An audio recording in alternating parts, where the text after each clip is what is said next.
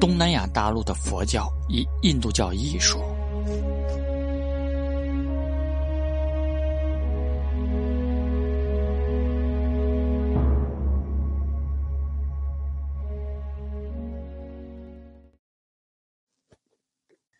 今日柬埔寨一带区域的佛教，显然是由印度与中国之间商旅贸易线上的朝圣者与商贾引进传入。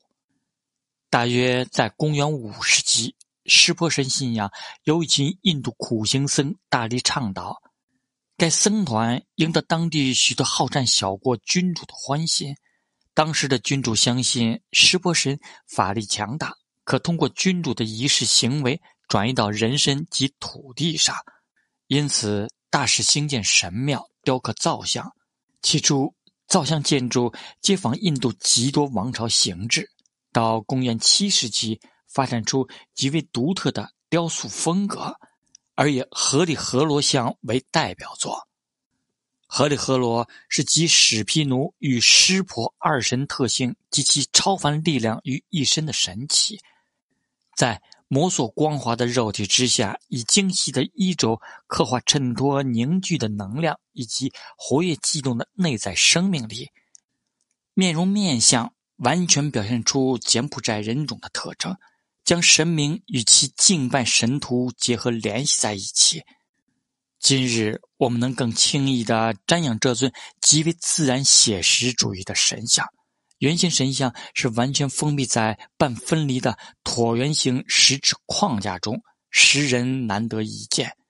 神像的头部、手部以基座应该是粘附在石质框架上，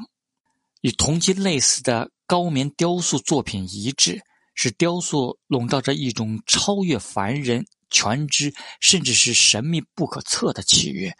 要如西方艺术中的光环一般，甚至连椭圆状的深光的形制都类似雷同。公元九世纪初期，高棉人居住在洞里湖或称大湖附近，距金边西北约两千四百千米处，